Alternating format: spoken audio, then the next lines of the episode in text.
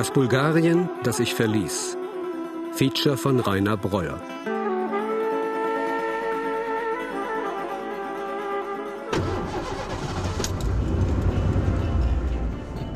Ich steuere Richtung Stranja-Gebirge, zu meiner Oma, zu einem Dorf an der bulgarisch-türkischen Grenze, zu meiner Kindheit.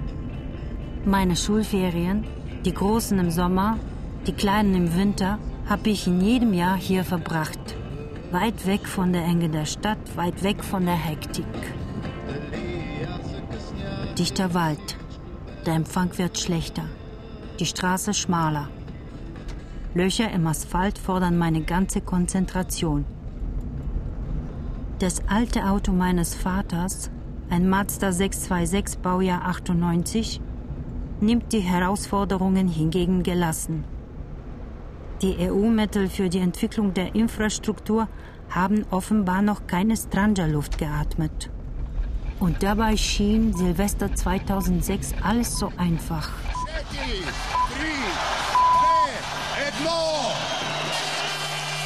Das Warten hat ein Ende. Der Alexander-Battenberg-Platz im Zentrum von Sofia ist voll. Wir sind alle da, um diesen historischen Moment zu erleben. Die Kälte an diesem letzten Dezembertag macht uns wenig aus. Die Hoffnung wärmt uns von innen.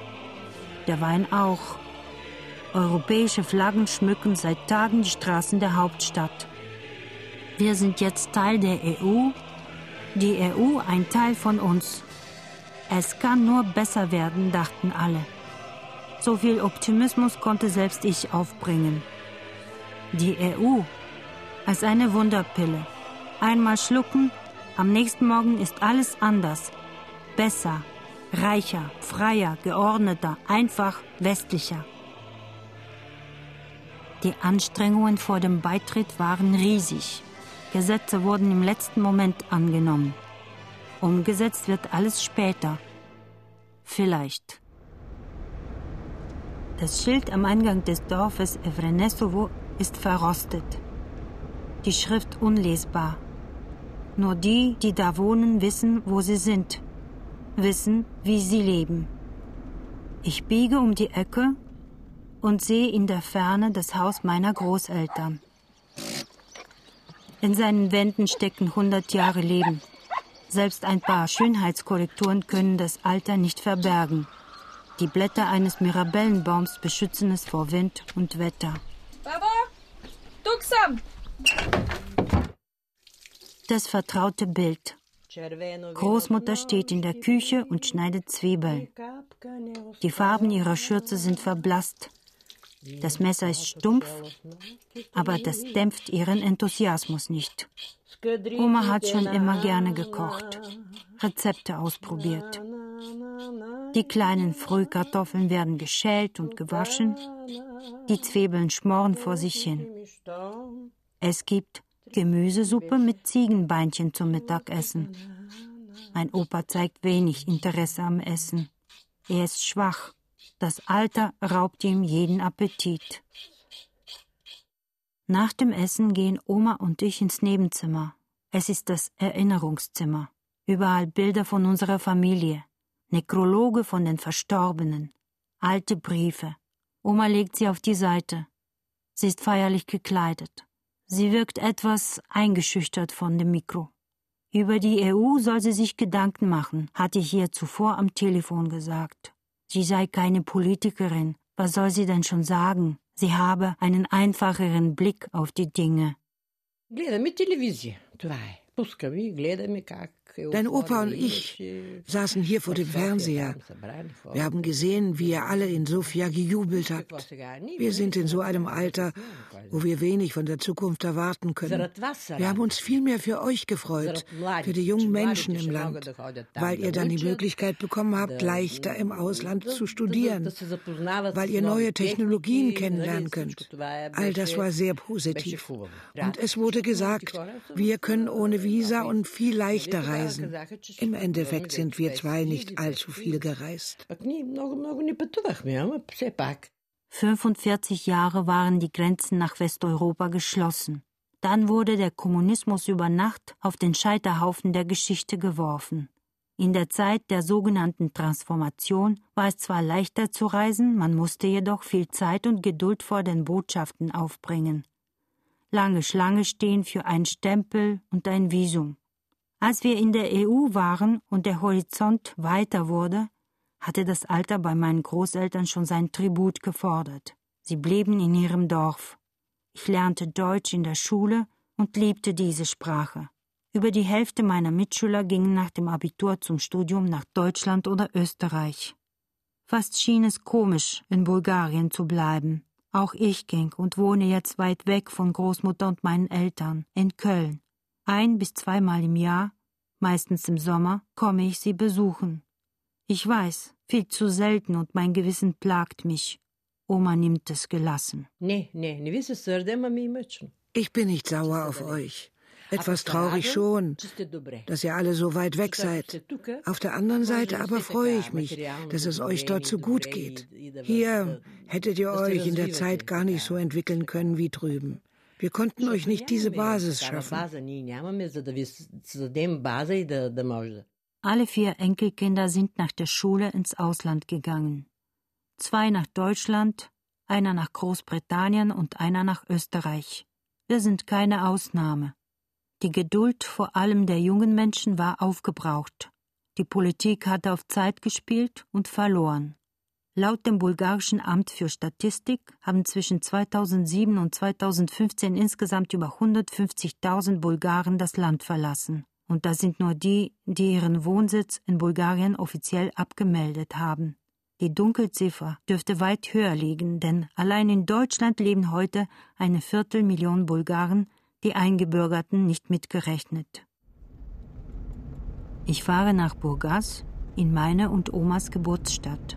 Ich fahre quasi stellvertretend für Oma, denn ihr Lieblingsautor Georgi Gospodinov liest. Leider ist ihr die Reise zu anstrengend. Doch ich soll ihr berichten und vor allem das neue Buch mitbringen. Gospodinov ist einer der bekanntesten Schriftsteller Bulgariens. Viele seiner Bücher wurden übersetzt, auch ins Deutsche. Eines seiner berühmtesten Werke heißt Physik der Schwermut. Der Saal direkt an der Meerespromenade ist an diesem Abend rappelvoll. Ich habe einen Platz ganz vorne ergattert. Schließlich warte ich seit einer Stunde. Georgi Gospodinov kommt, schlägt ein Buch auf und liest. Dort, wo wir nicht sind, heißt der neue Zellband. Es ist ein Buch über das Verlassen, sagt er. Wir erleben heutzutage in Bulgarien eine existenzielle Migration. Junge Leute, Spezialisten, die hier in Bulgarien nicht ohne Job und Selbstverwirklichung bleiben würden, verlassen das Land.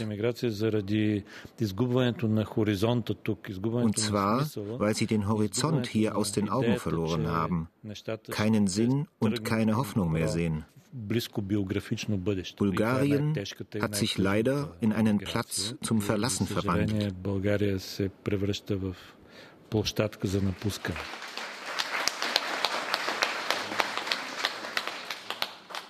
Казват, че 80% от българите по време на социализма никога не са напускали страната. 80% der Bulgaren hatten in den Zeiten des Sozialismus nicht die Möglichkeit, die Landesgrenzen zu verlassen.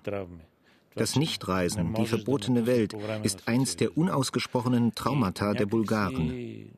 Das Weggehen, das Verlassen ist eine Reaktion des langen Ausharrens in den eigenen Grenzen.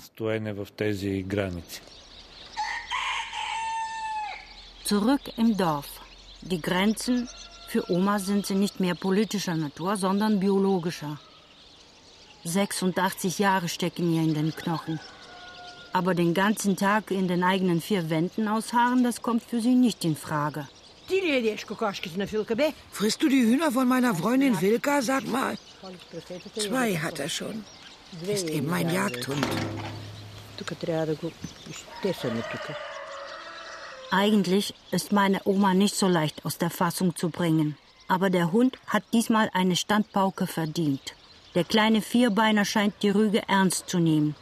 Mit geneigtem Kopf dreht er um und sucht das Weite. Heute ist ein wichtiger Tag. Die Rente kommt. Von den zwei Dutzend Menschen im Dorf können sich acht auf das Geld freuen. Sie treffen sich im Zentrum. Zwei kleine Bänke, ein Supermarkt, der vor fünf Jahren die Türen endgültig zugemacht hat, eine kaputte Haltestelle, die ihre Existenzberechtigung verloren hat. Früher fuhr dreimal die Woche ein Bus zur nächsten großen Stadt. Heute verirrt sich selten jemand hierher. Gegenüber dem ehemaligen Supermarkt ist das offizielle repräsentative Gebäude des Dorfes. Post, Zahlstelle, Rentenausgabestelle, Beschwerdestelle, Büro des Bürgermeisters, alles in einem Gebäude, das aus einem Zimmer und einem kleinen Vorraum besteht. Da kommt Filka mit den Hühnern und Hasen. Filkas Mann ist vor kurzem gestorben. Die Rente reicht gerade so zum Leben, aber sie nimmt es gelassen. Die Gewohnheit nähere besser als jeder Cent. Sie sei ein Weltmeister im Verzichten, sagt Filka. Du kriegst doch 270 jetzt, wo dein Mann gestorben ist. Sonst waren es 210, also 60 Lever mehr. Rechnet meine Oma schnell zusammen. Das reicht für hier, erklärte ihre Freundin. Wir leben ökonomisch, erwirtschaften viele selber. Aber wenn ich damit in der Stadt leben müsste, das würde nicht gehen. Wenn ich jetzt Strom und Medikamente bezahle, bleiben am Ende 70 Lever für Essen übrig. Jede Woche kommen mein Sohn und meine Tochter und bringen zusätzliches Essen mit. Meine Oma bekommt 350 Lever Rente. Umgerechnet sind das etwa 175 Euro. Damit liegt sie genau 5 Euro über der Durchschnittsrente. Das macht in der Tasche zwar wenig Unterschied, aber dafür dem Ego meiner Oma. Dabei liegen die Lebensunterhaltungskosten pro Person im Monat durchschnittlich bei etwas über 200 Euro. Bulgarien war bei seinem EU-Beitritt das ärmste Land in der EU und hält diese Position noch immer beharrlich. Man habe sich mehr Wohlstand vorgestellt, sagt Oma. Doch diese Vorstellung sei zu schön gewesen, um wahr zu werden. Demokratie, Freiheit und Frieden kann man offenbar nicht essen. Ernüchternde Bilanz nach so vielen Jahren Hoffnung. Die Frauen sind ganz aufgeregt und rufen. Sie kommt! Die Rente kommt! Ihr könnt das Geld doch eh nicht ausgeben, sagt der Mann von der Rentenstelle. Oh doch, doch, antworten die alten Frauen. Gib uns das Geld und wir werden schon was finden, wie wir die üppige Rente auf den Kopf hauen können. Alle stürmen in das kleine Zimmer des Bürgermeisters. Oma verweigert meine Hilfe. Sie will die wenigen Stufen alleine laufen, bloß keine Schwäche vor den anderen zeigen. Ihren vollen Namen, auch den meines Opas, spricht Oma laut und deutlich aus. Opa ist zu schwach, um die paar hundert Meter bis zum Dorfzentrum zu laufen. Auf einem alten Taschenrechner werden die zwei Renten summiert, händisch sorgfältig gezählt. Die Gelegenheit, die Rente auszugeben, kommt dann doch schneller als gedacht. Strom, Wasser und Telefon. Dieselbe Person, die die Rente ausgibt, sammelt auch die Nebenkosten ein. So praktisch ist das hier. Auf dem Rückweg ziehen wir an verlassenen Häusern vorbei, die Dächer eingestürzt, zerschlagene Fenster, die Gärten verwahrlost. Dieses Haus gehörte der anderen Filka, Filka Atanasowa. Als ihr noch klein wart, belieferte sie uns mit Kuhmilch. Jetzt ist alles verwildert. Drüben gab es früher ein kleines Wochenendhäuschen, gehörte einem Onkel deines Opas. Tot. In dem Haus da drüben lebten André, sein Vater, seine Mutter und seine Schwester. Er war Hirte, auch tot. Das Haus, du siehst es ja, verfallen und heruntergekommen. Das Dorf sah mal anders aus. In jedem Haus brannte Licht. Überall gab's Gerüche von frisch geernteten Paprikas, von Blumen, die üppig in den Gärten wuchsen. Und aus den offenen Küchenfenstern wehte der Duft von den kulinarischen Köstlichkeiten. Ungefähr 20 bis 25 Menschen sind übrig geblieben. Die Schule drüben ist längst zu. Kinder gibt es nicht mehr. Junge Leute auch nicht. Als ihr klein wart, waren hier viele Kinder. Erinnerst du dich daran? Weißt du noch, wie ihr gespielt habt? Jetzt ist es leer. Und wie ich das weiß. Ich erinnere mich, wie wir den ganzen Tag gespielt haben. Nur zwischen 14 und 16 Uhr mussten wir Kinder ruhig sein. Dann mussten sich unsere Omis ausruhen. Doch wir und ruhig, das war schwer auszuhalten. Also suchten wir das Weite und liefen zum Fluss. Dort gab es Bäume, auf die wir klettern konnten.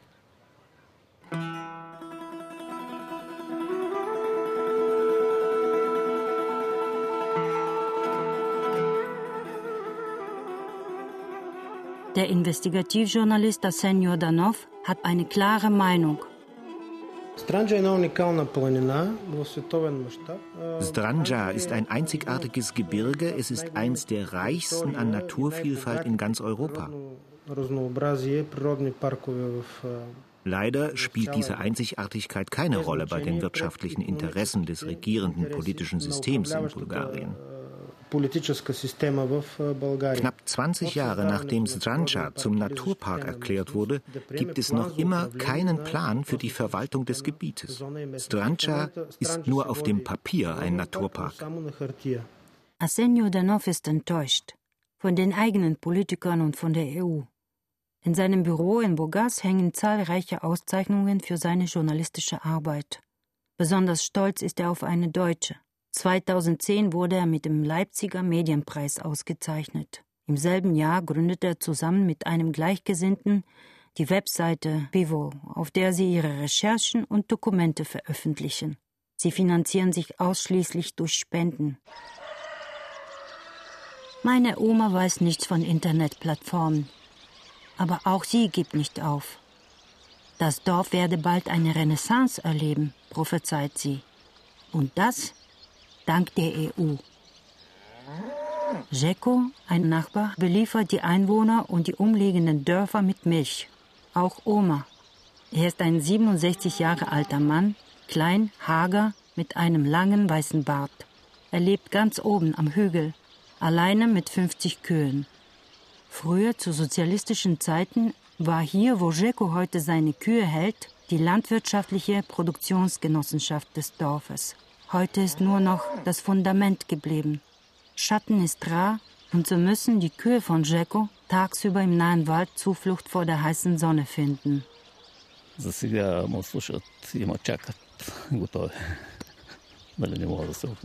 Sie hören auf mich. Ich will mich nicht beklagen. Morgens um 6 Uhr warten Sie vor der Tür, um gemolken zu werden. Manche verspäten sich, aber dann fange ich mit den Frühaufstehern an. Dann beliefere ich die wenigen verbliebenen Menschen mit Milch.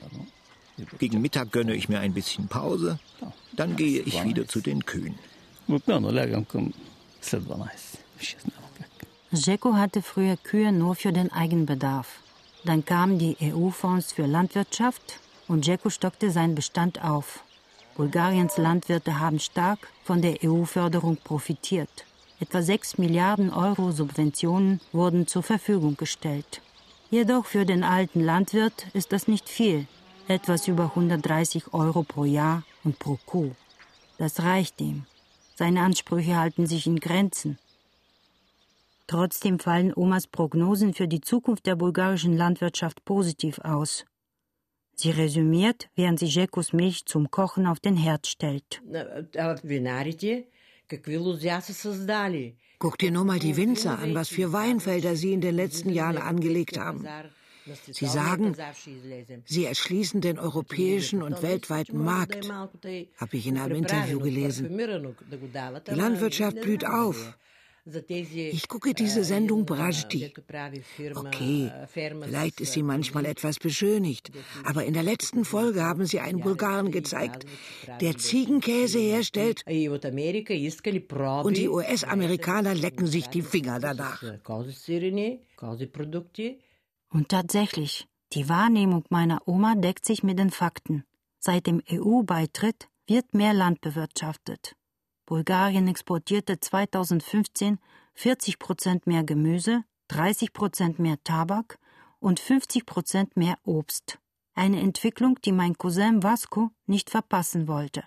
Er kehrte als erster von den vier Enkelkindern meiner Oma zurück, tauschte London gegen das bulgarische Hinterland. Sein Betrieb befindet sich im Südosten des Landes in der Nähe der türkischen Grenze, nur drei Kilometer vom Meer entfernt, inmitten einer wunderschönen Gegend mit Flüssen und Wäldern. Er hat rund 120 Tiere und täglich werden es mehr. Ich konnte mich hier dank der EU-Strukturfonds so entwickeln. Sie geben mir eine gewisse Sicherheit und ich kann darauf aufbauen. Auch Freunde von ihm sind nach dem Studium zurückgekehrt. Dank der Ausbildung im Ausland und guter Sprachkenntnisse in Deutsch oder Englisch haben die meisten gut bezahlte Arbeitsplätze gefunden. Mein Cousin Vasco hat seine Rückkehr nicht bereut. Und so kann er auch oft unsere Großeltern besuchen, als Ausgleich für die restlichen drei Enkelkinder, die nicht so regelmäßig zu Besuch kommen.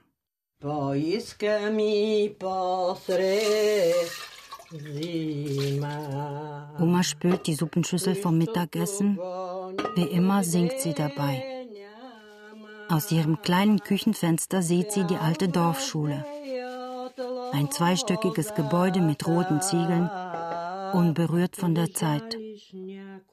Es lebe die bulgarisch-sowjetische Freundschaft, steht es mit großen weißen Buchstaben auf der Fassade der Schule. Dabei sind 27 Jahre seit dem Fall des Kommunismus vergangen. Eine Zeit, die Oma sorgfältig eingemottet hat und nur mir zuliebe rausholt.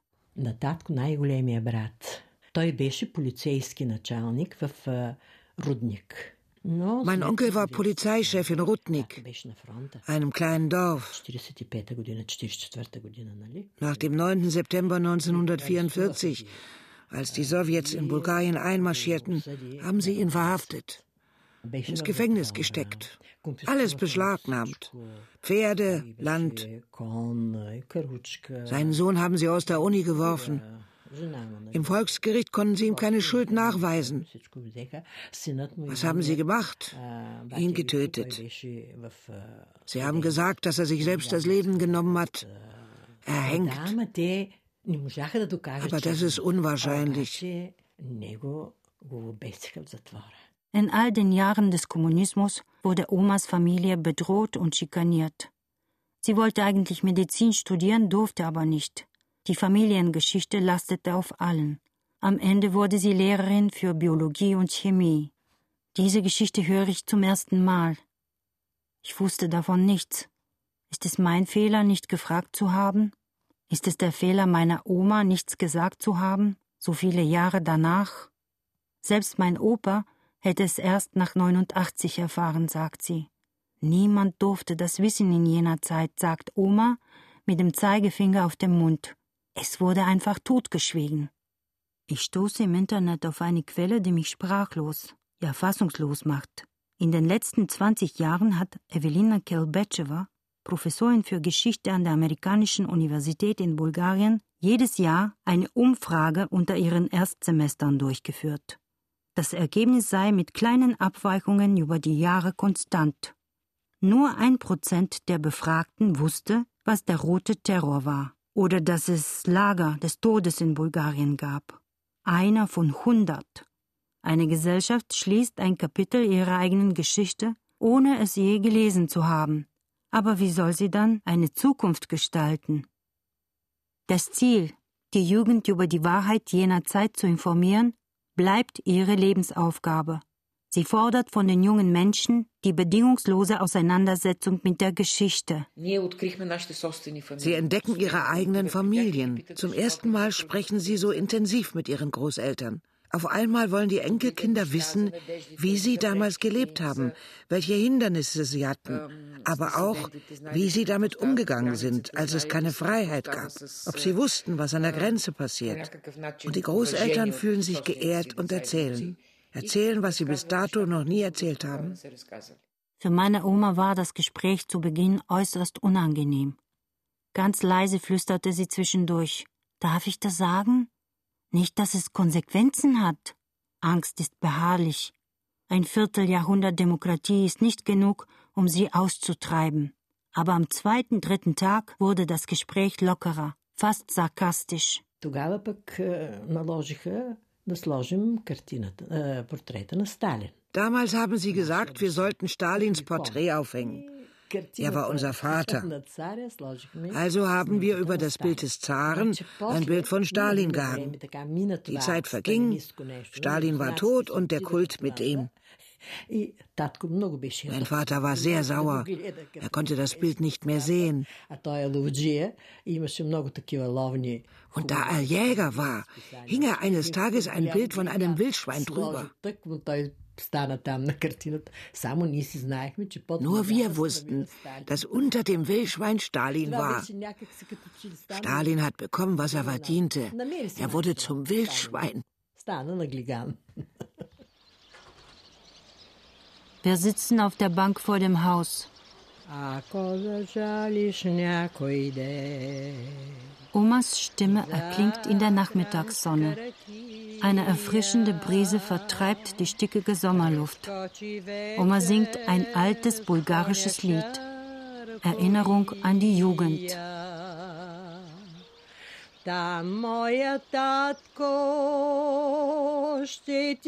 Wenn du dich eines Tages nach Rakia aus der Rama sehnst, komm rüber mit deinem gefleckten Pferd. Dort wird dir mein Vater etwas einschenken und Heldenlieder singen. Wenn du dich eines Tages nach Mädchenlippen sehnst, komm nachts rüber durch unsere leeren Tore.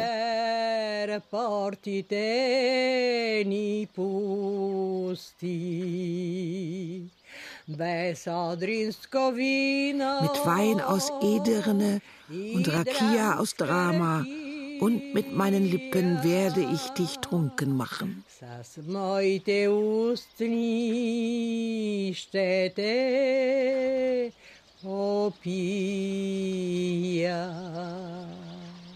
Ihr Blick ist nach vorne gerichtet, in die Ferne, ihre Haltung unbeugsam, ihre Einstellung positiv. Es gibt Hoffnung. Ihr werdet zurückkommen, sag ich dir. Ihr werdet Bulgarien vermissen. Einige junge Menschen, die es in Europa geschafft haben, kommen zurück, um eine Grundlage für die nächste Generation zu schaffen. Das macht mich glücklich dass junge und vor allem unvoreingenommene Menschen das Land übernehmen. Dann wird auch aus Bulgarien was. Es wird was.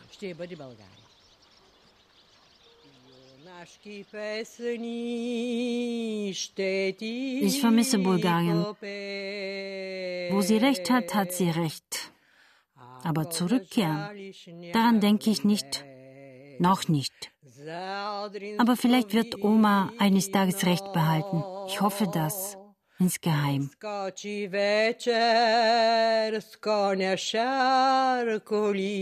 Das Bulgarien, das ich verließ. Feature von Rainer Breuer. Redaktion Katrin Ähnlich. Es sprachen Janette Spassova, Barbara Trommer und Stefan Kanis. Schnitt Hans-Peter Runert, Ton André Lühr. Regieassistenz Thekla Harre, Regie Matthias Seimer. Produktion Mitteldeutscher Rundfunk 2017.